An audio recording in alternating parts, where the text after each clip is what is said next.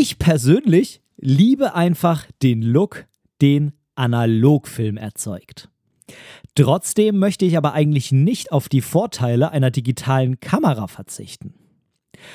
In dieser Folge stelle ich dir einen Filter vor, mit dem du diesem analogen Look auch auf deiner Digitalkamera einen großen Schritt näher kommen kannst. Und an dieser Stelle habe ich noch eine kleine Bitte an dich. Wenn dir mein Podcast gefällt, dann würde ich mich unheimlich über eine Bewertung und vielleicht sogar ein kleines Kommentar bei Apple Podcasts oder natürlich dem Podcast-Player deines Vertrauens freuen. So können wir beide zusammen noch mehr Menschen erreichen und unsere Community weiter ausbauen. Danke dafür. Und jetzt geht's los mit der Folge 49. Dieser Filter ist kein Mist. Cinematische Fotos mit Filmlook.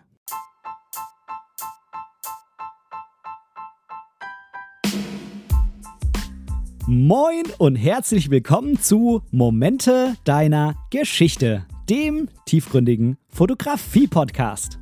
Ich bin der Ben und in diesem Podcast möchte ich meine Gedanken rund um die Fotografie mit dir teilen.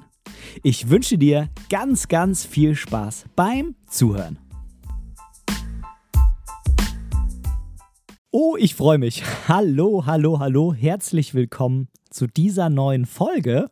Heute endlich mal wieder eine Solo-Folge von mir. Wobei endlich, das klingt ja fast so ein bisschen, als ob ich das irgendwie total tragisch fand, was in den letzten Folgen passiert ist. Fand ich es natürlich nicht. Ich habe einfach ganz, ganz tolle Interviews mit ganz, ganz tollen Personen geführt. Wenn dich die interessieren, dann hör doch gerne mal die letzten Folgen von mir noch durch. Da haben wir vor allem über Urlaube und Reiseländer und sowas gesprochen. Irgendwie immer auch in Verbindung mit Fotografie natürlich auf dem Kanal hier, denn hier soll es ja irgendwo im Kern schon auch um die Fotografie gehen. Aber wenn man natürlich nur über rein fotografische Themen spricht, dann wird das, finde ich, irgendwie auf Dauer auch so ein bisschen langweilig. Ja, und irgendwie muss man es schaffen, finde ich, die fotografischen Themen auch immer in so einen größeren Kontext zu bringen und dann zum Beispiel eben auch mal das Reisen mit reinzubringen. Auf den Reisen ist natürlich die Fotografie für mich einfach ein sehr, sehr großer Punkt und ich bin ja unheimlich gerne auf dieser Welt unterwegs, wie du vielleicht schon von mir weißt. Aber was ich da alles erlebt habe und was ich da vielleicht auch alles noch in Zukunft erleben will, kannst du gerne in den letzten Folgen nachhören. Ja, kommen wir mal zu heute. Heute ist der 18. Oktober 2021. Draußen wird es schon extrem früh, schon wieder dunkel jetzt. Ich habe äh, keinen Tee. Ich habe äh, vorher noch einen Kaffee getrunken. Koffeinfrei, ja, abends, ich weiß. Aber ja, besser als kein Kaffee, finde ich irgendwie immer. Und auch besser als äh, Kaffee und dann kann ich wieder nicht einschlafen. Also habe ich hier so ein Wasser vor mir stehen. Und ich habe ja vor einiger Zeit entschieden, kein Wasser in Plastikflaschen mehr zu kaufen, sondern wenn es irgendwie geht, das Wasser ja, ähm, aus dem Hahn zu nutzen. Und dafür habe ich mir so einen Filter gekauft, wo ich das Wasser dann einmal durchlasse. Und ähm, genau, dann trinke ich das eben. Das ist dann noch weicher, als es hier oben im Norden sowieso schon ist. Und ähm, ja, ich habe natürlich das Wasser auch vorher mal testen lassen, ähm, ob das äh, irgendwie verunreinigt ist oder so, weil ich dachte mir, okay, wenn man das irgendwie mal für Tee oder Kaffee nimmt, da wird es ja immer mal noch aufgebrüht. Ähm, aber wenn ich das jetzt immer so, sage ich mal, aus dem Hahn heraus trinke, dann ähm, wollte ich mir da schon nochmal sicher sein, dass auch wirklich safe ist. Ähm, aber das ist es und dann habe ich mich eben entschieden, so jetzt ist Schluss mit dieser ganzen Plastikflascherei, was irgendwie total absurd ist. Aber ähm, naja, darüber könnten wir vielleicht mal an anderer Stelle reden. Ähm, und jetzt habe ich halt nur noch irgendwie Plastikflaschen, wenn ich meinen Urlaub fahre und meine Flasche, die ich mit dem gefilterten Wasser fülle, irgendwie auch einfach nicht reicht für die Zeit, die ich damit so irgendwie überbrücken will. Ja, aber jetzt habe ich schon wieder so viel von Wasser erzählt. Steigen wir doch mal in das heutige Thema ein, wobei ich habe bisher gar nicht so viel über Wasser gesprochen, aber über Getränke auf jeden Fall. Ähm, aber jetzt reicht es auch wirklich. Also wir steigen jetzt in das Thema der aktuellen Folge ein. Und heute soll es tatsächlich mal wieder um ein sehr fotografisches Thema gehen, und zwar um einen ganz speziellen Filter. Dieser Filter schimpft sich Mistfilter. Und ähm, ja, ich habe äh, den Titel dieser Folge natürlich mit Absicht so gewählt, wie er da steht. Ähm, denn Mist, äh, die meisten denken dann irgendwie, äh, Mistfilter, okay, ist der irgendwie kacke oder so? Also ist der schlecht es ist ein Mistfilter, so wie ein Mistobjektiv oder eine Mistkamera oder ein Mistauto oder sonst irgendwas? Ähm, ist es natürlich nicht. Sondern Mist steht in dem Fall als englisches Wort und ja, da heißt Mist eben sowas wie Nebel oder Dunst oder so. Und das kann eben dieser Filter hervorrufen. Du magst dich jetzt vielleicht fragen, okay, ähm, irgendwie, wir haben doch mittlerweile extrem hochwertige Objektive. Zum Beispiel jetzt gerade bei mir. Du weißt vielleicht, ich fotografiere unter anderem sehr, sehr gerne mit Canon oder Canon. Ähm, und da werden jetzt diese neuen Objektive mit dem RF-Mount einfach so verdammt scharf und jeder sagt auch irgendwie, die sind halt noch viel schärfer als die äh, EF-Objektive und sowieso noch viel schärfer als die analogen Objektive von früher. Warum sollte man sich jetzt da einen Filter vorne dran schrauben, der ja irgendwie das ganze Bild so ein bisschen nebliger macht? Also im Endeffekt halt eigentlich würde man denken, schlechter, also irgendwie Kontrast rausnimmt und ähm, irgendwie so einen komischen Dunst diesem Bild da reinpackt. Du kennst es vielleicht von Lightroom. Da nimmt man ganz gern diesen Dunstentfernregler, auch wenn da gar kein Dunst war, weil der halt äh, gewisse ja, Effekte auf das Foto hat. Aber damit kann man zum Beispiel auch arbeiten, wenn man eben aufgenommen hat und die Umgebung war sehr neblig. Und ähm, genau, also warum sollte man denn so einen Filter irgendwie benutzen wollen. Was ist der Sinn von so einem Mistfilter? Und ja, die Idee ist eigentlich die, viele, viele Fotografen mögen unheimlich den analogen Filmlook. Auch ich persönlich mag den analogen Filmlook und finde irgendwie, ja, das sieht irgendwie so ein bisschen, wie soll ich sagen, organischer aus als jetzt ähm, ein analoges Bild, auch wenn natürlich Film kein analoges, äh, kein organisches Material ist, das ist ja ganz klar, ähm, sondern auch so irgend so ein chemisches Material, was bestimmt aufgebaut ist. Aber irgendwie sind die Bilder einfach anders. Ähm, viele Fotografen ja, fügen auch in der Nachbearbeitung noch einiges an Dingen hinzu, dass das digitale Bild dann wieder so ein bisschen nach Film aussieht zum Beispiel Korn.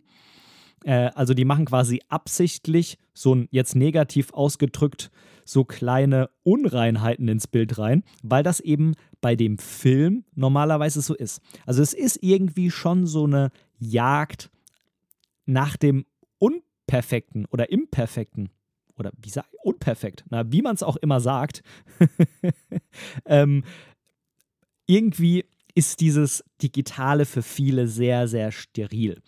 Und das hat natürlich verschiedene Gründe, warum das so ist. Und heute möchte ich dir eben einen Filter vorstellen, wie du einen Grund quasi angehen kannst und äh, so ein bisschen versuchen kannst, dein Bild ein bisschen analoger zu machen, beziehungsweise auch cinematischer.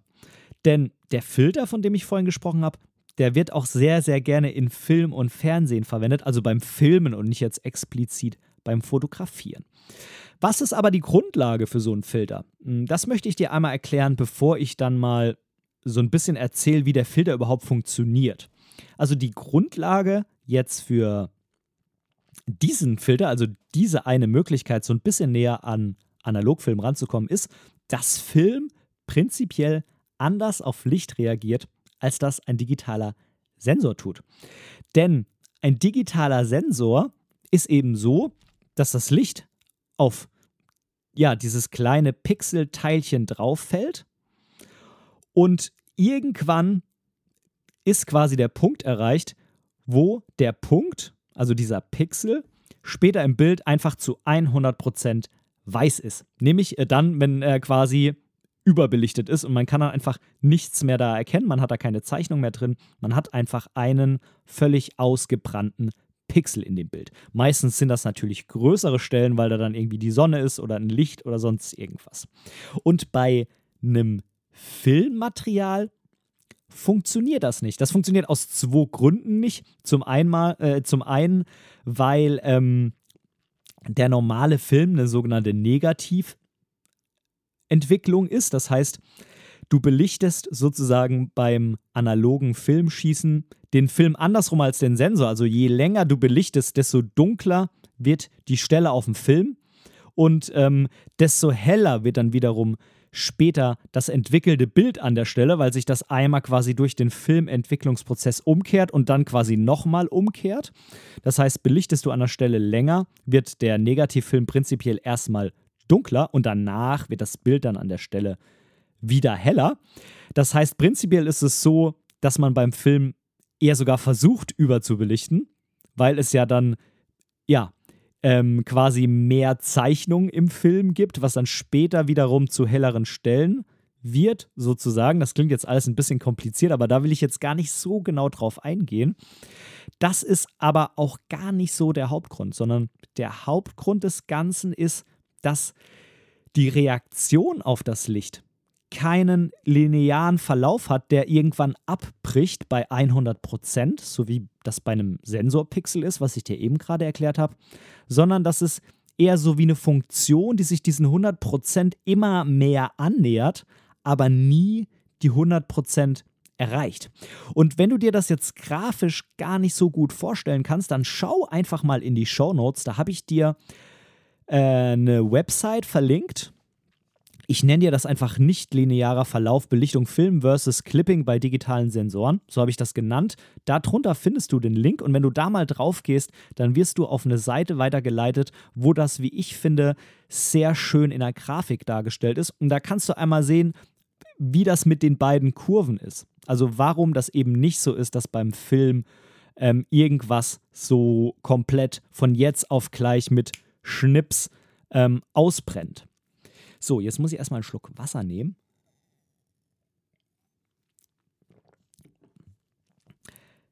Das heißt im Endeffekt, diese extrem überbelichteten hellen Stellen, die hat man so nicht auf Film, wie man sie beim digitalen Sensor hat. Und vielleicht kennst du das von dem einen oder anderen Film im Kino oder wenn du demnächst mal ins Kino gehst, dann achte doch einfach mal drauf. Bei sehr, sehr vielen Filmen wird eben so ein Filter benutzt. Dann hast du bei Lichtquellen, sagen wir mal also bei Gut, die Sonne ist vielleicht jetzt ein schlechtes Beispiel, weil die sowieso irgendwie an einer gewissen Stelle ausgebrannt ist. Da kommt es immer drauf an. Aber wenn jetzt zum Beispiel Straßenlaternen, Autorückleuchten oder sonstige Lichter sind, dann achte einfach mal drauf, ob du da so einen Glow außenrum siehst. Und bei Fenstern ist es zum Beispiel auch bei Fensterlicht, wenn draußen alles sehr, sehr hell ist und das Licht reinscheint in dem Film, dann achte doch mal drauf, ob du so einen Glow da um diese Lichtquelle herum siehst. Also das Licht quasi so ein bisschen noch um die Bereiche um die Lichtquelle herum strahlt und äh, vielleicht da auch noch so ein bisschen mehr Zeichnung quasi in diesen Randbereichen ist. Und dann weißt du, die haben da auch so einen Mistfilter verwendet. Das ist ähm, einer der Aspekte, die so ein Mistfilter macht.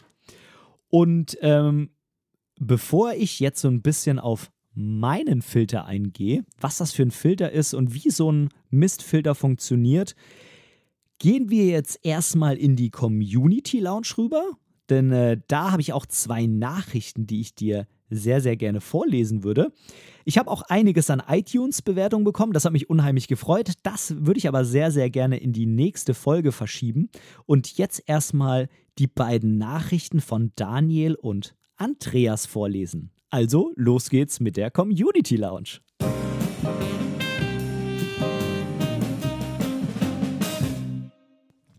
Und ich fange einfach mal an mit der Nachricht von Daniel. Und Daniel hat mir auf Instagram geschrieben. Daniel hat geschrieben. Hi Benedikt, nach langer Zeit habe ich es endlich mal geschafft, deine Shownotes anzuschauen und dich zu kontaktieren.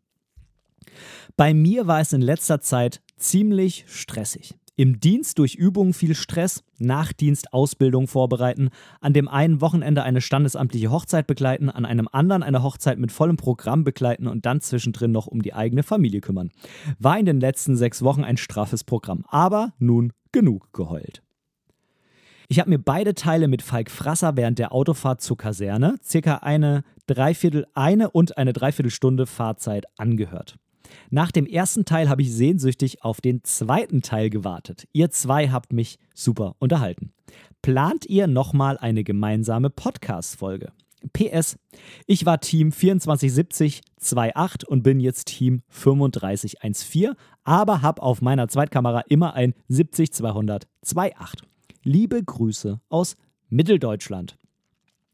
Lieber Daniel, vielen Dank für deine Nachricht und da steckt ja unheimlich viel drin. Ähm, ja, es freut mich unheimlich, dass du dich da bei mir als äh, Kamerad geoutet hast. Wie du, lieber Zuhörer, ja vielleicht von der einen oder anderen Folge weißt, bin ich ja derzeit Zeitsoldat bei der Bundeswehr.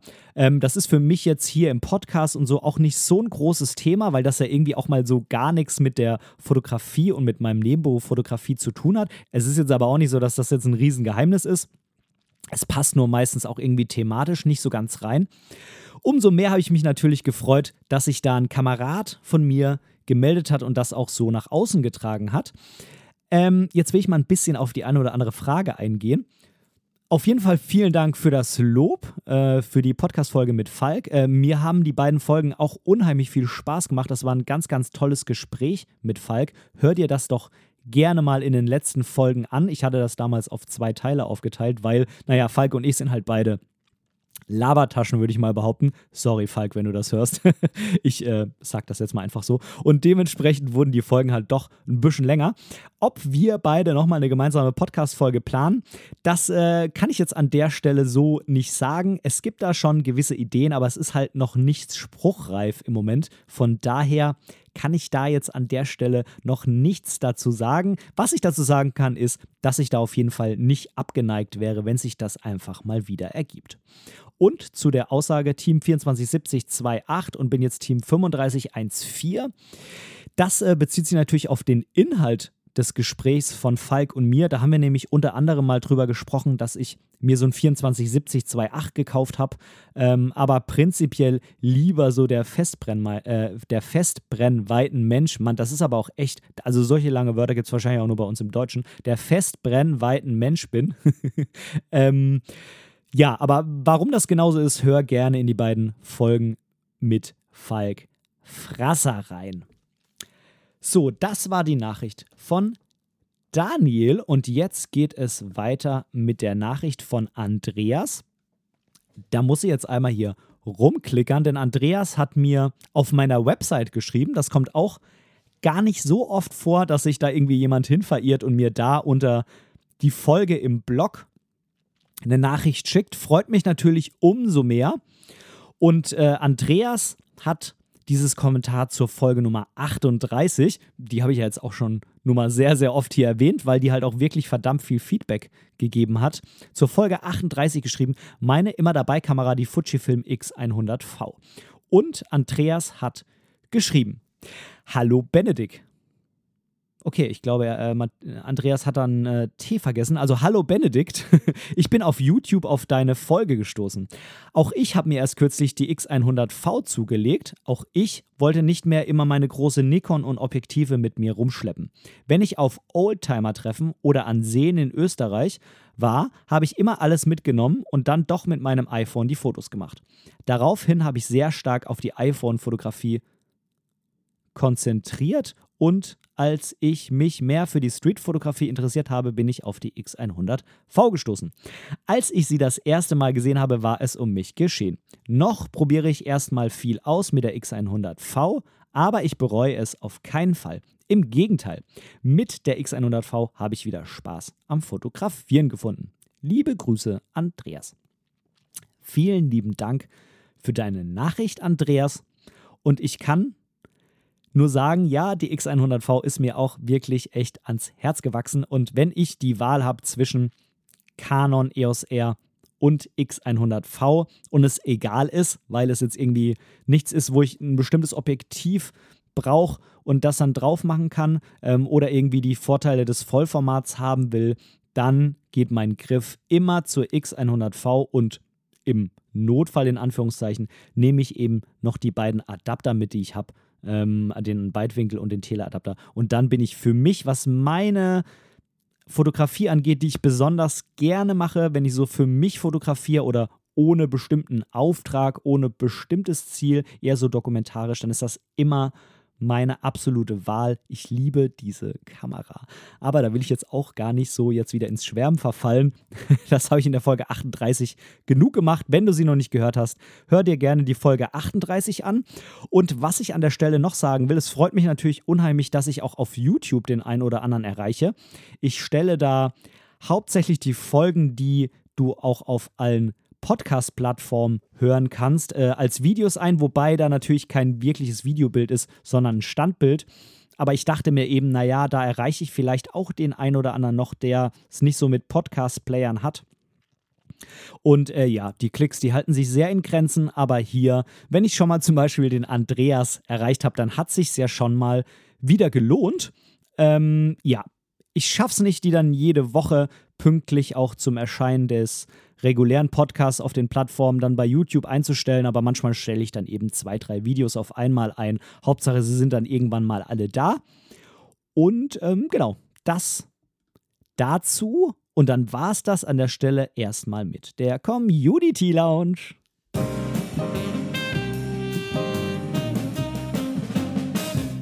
Und jetzt weiter im Text. Ich schnapp mir mal jetzt mal wieder Eben habe ich sie ja angesprochen und ich nehme sie einfach so unendlich gerne in die Hand. Die Fujifilm X100V. Ich liebe diese Kamera.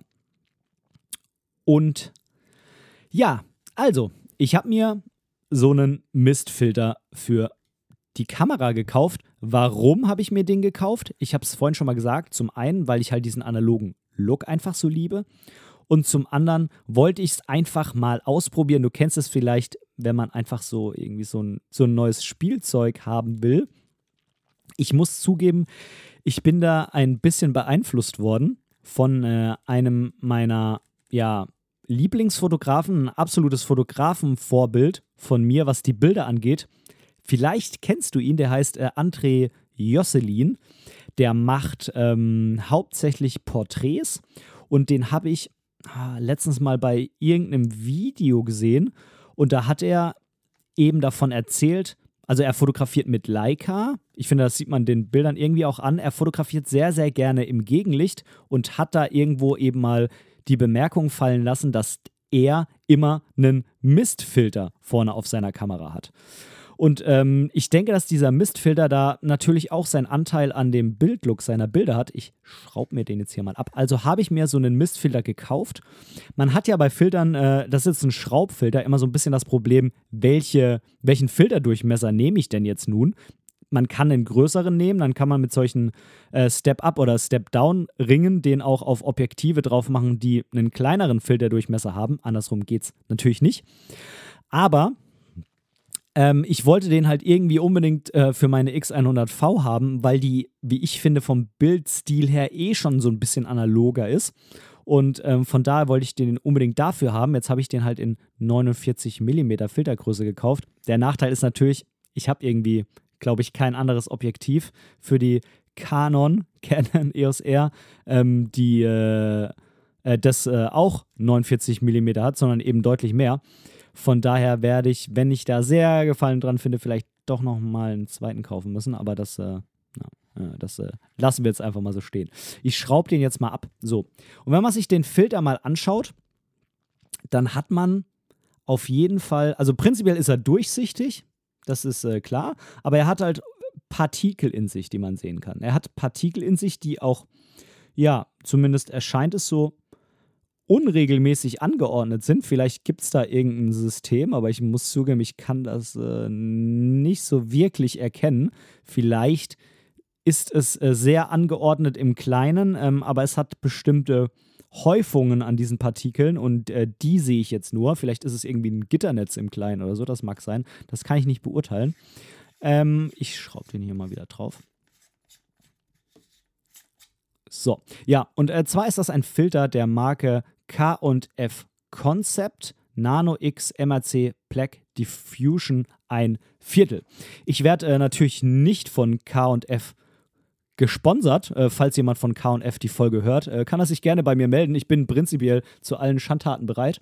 Aber in dem Fall habe ich mir den Filter äh, natürlich selber gekauft und ähm, von daher auch keine Werbung oder so. Tja, was gibt's noch zu dem Filter zu sagen? Da stand ein Viertel drauf, oder ne, steht ja immer noch drauf, aber ich habe es eben vorgelesen. Ähm, das ist die Stärke des Filters. Und äh, das würde, ich meine, bei KF gibt es zumindest mal noch ein halb. Ich weiß nicht, ob es noch mehr gibt. Bei anderen Firmen heißt das manchmal anders. Da ist das in Prozenten angegeben oder so. Also musst du auf jeden Fall gucken, äh, wie das dann da ist äh, bei der Firma, wo du vielleicht so ein Moped kaufen willst. Und ähm, da stand eben auch nicht Mistfilter, sondern Diffusion-Filter drauf. Ja, für mein Verständnis nimmt sich das nicht viel. Ich weiß nicht, ob es jetzt noch irgendwie besonders viele andere Diffusionsfilter gibt, die keine Mistfilter sind oder ob das einfach nur ein anderer Begriff dafür ist. Prinzipiell, das Wort sagt es aber auch irgendwie schon, ja, sorgt ein Filter dafür, dass irgendwas eben diffuser wird. Und ähm, tja, in dem Fall ist es halt so, dass das Licht, und äh, da kommt natürlich auch dieser Glow her, den ich dir vorhin erzählt habe, über diese Filteroberfläche, die ja Partikel in sich hat, wird das Licht eben verteilt. Also das Licht geht nicht so ins, äh, ins Objektiv bzw. auf den Sensor drauf, wie es normalerweise würde, sondern es wird durcheinander gebracht und wird diffus gemacht oder diffusiert oder diffundiert oder wie man das nun mal auch immer aussprechen will ähm, oder wie man das auch immer sagt. Ähm, ich sage einfach, es äh, wird diffus gemacht, weil da weiß ich, wie es grammatikalisch richtig ist. Heute ist nicht so mein Grammatiktag, merke ich gerade. Es mag vielleicht daran liegen, dass ich mir heute schon wieder relativ viel Schwedisch reingepfiffen habe. Was aber nicht heißen soll, dass äh, meine Grammatikkenntnisse im Schwedischen besser sind. ähm, aber ja, irgendwie bin ich so ein bisschen sprachlich durch heute. Weiß auch nicht warum. Ähm, also dieser Filter sorgt dafür, dass das Licht verteilt wird und dann eben nicht mehr so klar auf diese Pixel trifft, wie das normalerweise der Fall ist. Und in der Folge werden helle Stellen prinzipiell erstmal ein bisschen weniger hell, weil ja das Licht nicht mehr so gebündelt an diesen Stellen ankommt. Und es sorgt natürlich dafür, das Licht muss ja irgendwo hingehen, es sorgt dafür, dass die Bereiche um diese ganz hellen Bereiche eben aufgehellt werden. Das heißt, man tauscht sozusagen Licht der hellen Stelle so ein bisschen dagegen ein, dass die Randbereiche dieser hellen Stellen, äh, die Randbereiche dieser hellen Stellen, oh mein Gott, ey, aufgehellt werden. Ja, in der Folge hat man den Glow von diesen Lichtquellen, den ich dir vorhin schon erzählt habe. Man nennt das auch eine Lichthofbildung bei Highlights, also eine Lichthofbildung um die hellen Lichter herum. Und man hat noch zusätzlich, das äh, wirkt natürlich auch so ein bisschen auf alles Licht, was durch diesen Filter fällt, nicht nur die extrem hellen Lichtquellen. Man hat einen Look, der durchaus ein bisschen matter ist als normalerweise. Das heißt, man hat einfach eine Kontrastreduzierung. Ist ja irgendwie auch logisch, weil ja Licht einfach so von den äh, sehr hell beleuchteten Stellen auf die anderen so ein bisschen umverteilt wird. Dadurch hat man natürlich eine gewisse Art von Angleichung von hell und dunkel. Das ist jetzt irgendwie keine Atomraketenphysik. Es hat natürlich noch einen anderen Nachteil. Neben diesem matten Look, der natürlich aber auch gewollt sein kann. Und äh, ob jetzt äh, der zweite Punkt wirklich auch nochmal ein Nachteil ist oder vielleicht doch auch gewollt ist. Und ich versuche jetzt, du merkst das schon, künstlich so ein bisschen Spannung aufzubauen, damit du hier dran bleibst, äh, mache ich erst nochmal einen kurzen äh, Newsblock und dann gibt es den letzten Punkt. Vielleicht kommst du von alleine drauf, was das sein könnte, was man vielleicht erzeugen will, wenn man so einen äh, analogen Look herstellen will und was vielleicht ein Nachteil, aber vielleicht auch ein Vorteil ist, vor allem im Hinblick darauf, was ich dir mal ganz am Anfang der Folge erzählt habe, dass die neuen Objektive alle so verdammt scharf sind. Und jetzt geht's ab in den Newsblog.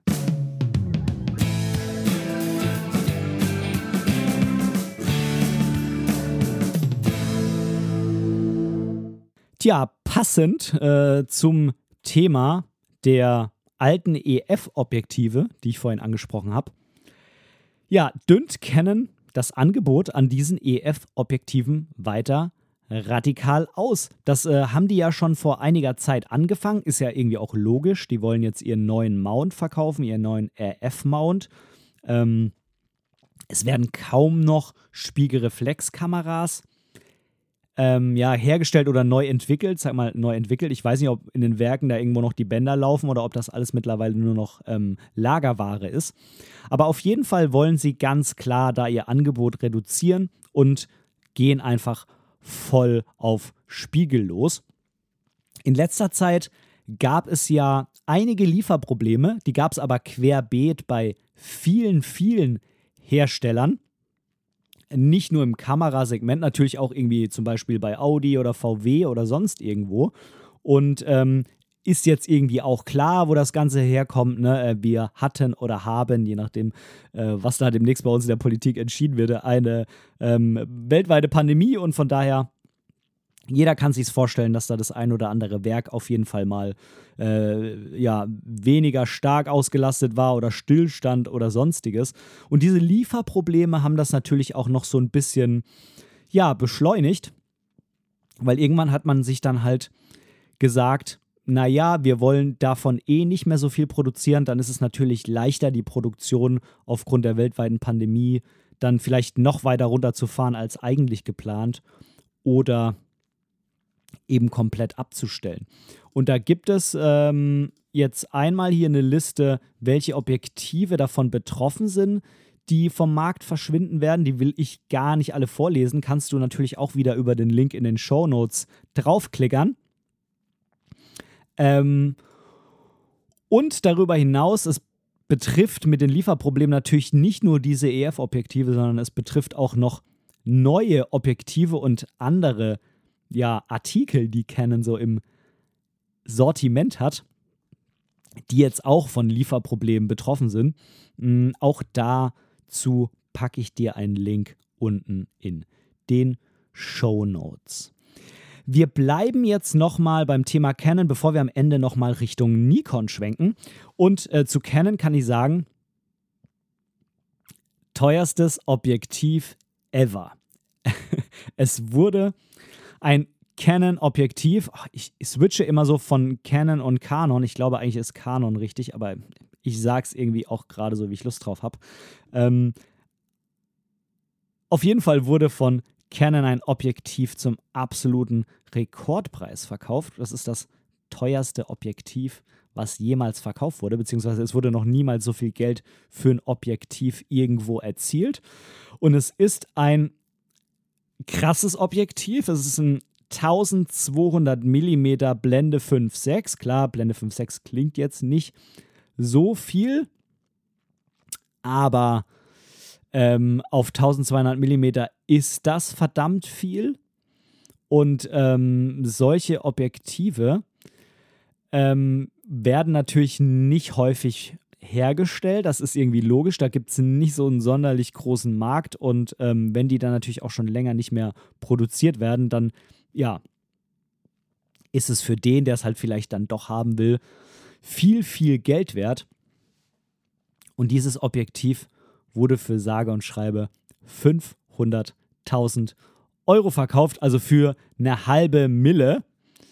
Ähm, ich erinnere dich mal kurz nochmal an den anderen Punkt, den ich mal hier im Newsblog hatte. Damals ging es um so eine schwarze Leica 3G, die äh, bei einer Auktion verkauft wurde. Damals wurden 408.000 Euro erzielt äh, und der Besitzer hatte da irgendwie unendlich viel Gewinn gemacht, weil er die vorher sehr günstig gekauft hat. Bei dem Objektiv hier gibt es jetzt nicht so viel über die Geschichte, wer das irgendwie hatte oder so und äh, wer das wann, wie, wo gekauft hat. Was aber auf der Website angegeben werden konnte, war, dass es von diesem einen Objektiv nur 20 bis 25 Exemplare gab.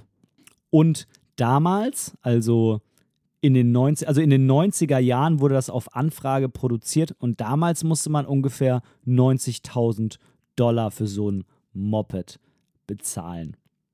Tja, ist natürlich nicht ganz so eine krasse Steigerung wie für den Typen, der die Leica gekauft hatte, aber ich würde sagen, von 90.000 Dollar auf 500.000 Euro ist dann doch irgendwie ganz in Ordnung für 30 Jahre Objektiv behalten. Es war tatsächlich irgendwie klüger, die Leica zu kaufen. Aber nun gut, auch das, also wenn mir das jemand versprechen würde, dass ich, wenn ich jetzt 90.000 Euro da investiere, dann 500.000 in 30 Jahren bekomme, das, äh, damit könnte ich, glaube ich, leben. Ja, so viel zum heutigen Newsblog.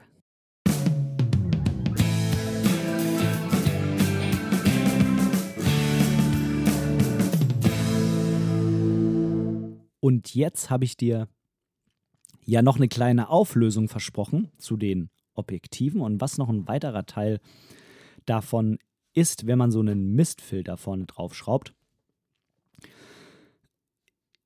Vielleicht bist du drauf gekommen, die neuen Objektive sind ja alles so verdammt scharf und das ist halt irgendwie auch untypisch, wenn man so einen analogen Look haben möchte. Das liegt zum einen natürlich an den alten Objektiven, die man damals benutzt hat, aber zum anderen natürlich auch, dass die Schärfe auf Film einfach nicht so dolle ist wie auf einem heutigen digitalen Sensor.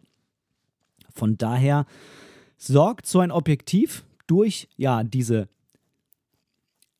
dieses Diffusmachen von Lichtstrahlen auch einfach dazu, dass das Endbild dann nicht mehr ganz so scharf ist, wie das normalerweise bei der Benutzung dieses Objektivs wäre. Und die Frage ist natürlich, tja, ist das ein Nachteil oder eben nicht?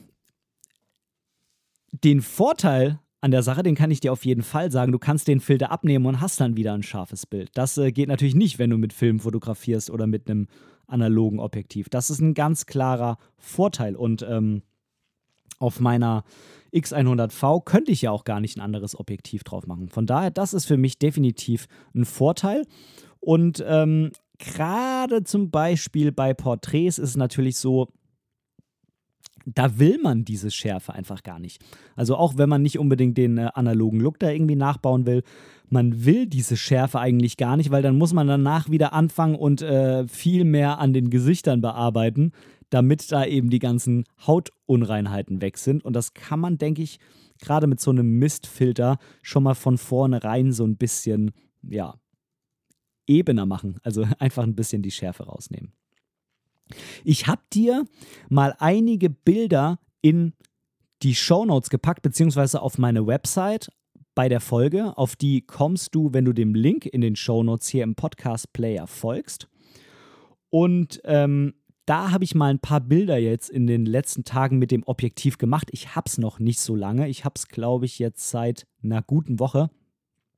Das heißt, ich bin noch nicht zu so vielen Bildern gekommen, aber ich habe auf jeden Fall ein paar rausgesucht, wo man das sehen kann. Ich habe dir auch mal einen Vorher-Nachher-Vergleich da reingepackt. Das heißt, äh, ein Bild mit dem Filter und äh, dann mehr oder weniger das gleiche Bild ohne den Filter. Äh, das habe ich aber jetzt nur bei, ich weiß nicht, mal gucken, ob ich ein oder zwei von diesen Bildern mit reinpacke, von diesen Doppelbildern sozusagen. Und ansonsten habe ich dann einfach nochmal ein paar Beispielbilder, die ich damit gemacht habe. Und äh, bei dem einen oder anderen sieht man es besser, bei dem einen oder anderen schlechter. Aber gerade die Bilder, die ich nachts gemacht habe, und in Schwarz-Weiß, äh, sieht man, finde ich, diesen Glow echt verdammt gut. Und ähm, ich finde, dass die Bilder auf jeden Fall wie aus so einem Horrorfilm irgendwie aussehen, wo irgendwo nachts so ein Auto lang donnert die Straße und gleich irgendwo so ein Mord passiert oder so. Aber vielleicht ist das auch nur mein Kopfkino. Schreib mir gerne eine Nachricht, ähm, ob du das auch so empfunden hast bei diesen Bildern. Und mich würde auch sehr interessieren, ist es denn für dich eine Option, mal so einen Filter auszuprobieren? Zum Preis vielleicht mal noch. Ähm, ich habe für den jetzt, ich glaube, irgendwas mit 60 Euro bezahlt. Jetzt ist das ja aber auch ein 49 mm Filter. Die Preise, die steigen ja, wenn du einen größeren Filterdurchmesser nimmst. Also mich würde mal interessieren, hast du vielleicht sogar schon so einen Filter? Willst du dir vielleicht mal so einen Filter kaufen? Wäre das für dich eine Option spannend oder sagst du, na, den würde ich dann irgendwie zweimal ausprobieren und dann liegt der sowieso nur in meiner Schublade. Ich will den gar nicht haben, ich brauche den nicht. Ich habe den Filter, seitdem ich ihn gekauft habe, drauf, einfach auch mal um so ein bisschen rumzuprobieren. Und äh, was ich damit auf jeden Fall machen will, sind noch so ein paar Gegenlichtporträts im Stile von dem lieben Josselin. Auch sein Profil habe ich dir unten in den Shownotes verlinkt. Kannst du mal bei ihm auf Instagram vorbeigucken. Vielleicht erkennst du auch da den Einsatz dieses Mist- oder Diffusionsfilters. So, das war's für heute. Ich habe geschafft, mich mal wieder einigermaßen kurz zu halten. Darüber bin ich sehr, sehr froh. und ich wünsche dir noch einen schönen Tag. Aber es gibt noch einen Punkt, fällt mir gerade ein, den wollte ich an der Stelle unbedingt nochmal ansprechen. Und zwar, wie du ja wahrscheinlich weißt, werde ich bald Papa. Und es ist nicht, natürlich ist es äh, nicht so ganz klar, wann es denn am Ende dann dazu kommt. Das heißt, es könnte sein, dass vielleicht mal eine Folge in den nächsten ein, zwei Wochen nicht pünktlich an dem Mittwoch rauskommt, denn die Folgen von mir erscheinen ja normalerweise immer mittwochs um 18 Uhr. Das heißt, vielleicht ja, sitze ich da irgendwo im Krankenhaus und habe tatsächlich was anderes im Kopf, als äh, einen Podcast aufzunehmen, sondern muss irgendwie mit der Situation klarkommen. Und äh, von daher, ja, schon mal der Hinweis von mir, es könnte sein, dass du vielleicht mal vergebens Mittwochabends auf die Folge von mir wartest. Aber keine Angst, dieser Podcast hier wird weiterlaufen. Es ist nur gerade eine sehr spannende und wahrscheinlich auch sehr abwechslungsreiche Zeit für mich. Vielen Dank für dein Verständnis dafür und jetzt sage ich es aber, ich wünsche dir noch einen wunderschönen Abend, viel Spaß beim Fotografieren und bis demnächst. Tschüss, dein Ben.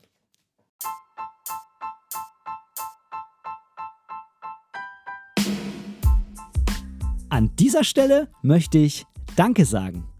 Danke, dass du mir für diese Episode dein Ohr geliehen hast, denn als Hörer bist du natürlich der wichtigste Teil dieses Podcasts.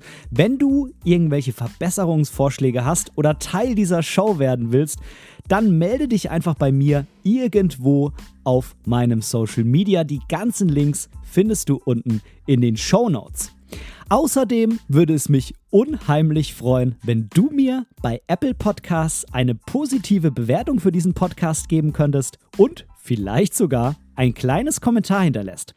Natürlich, wenn du was anderes benutzt, kannst du das auch einfach beim Podcast-Player deines Vertrauens tun. So können wir beide zusammen noch viel mehr Menschen erreichen und unsere gemeinsame Community weiter ausbauen.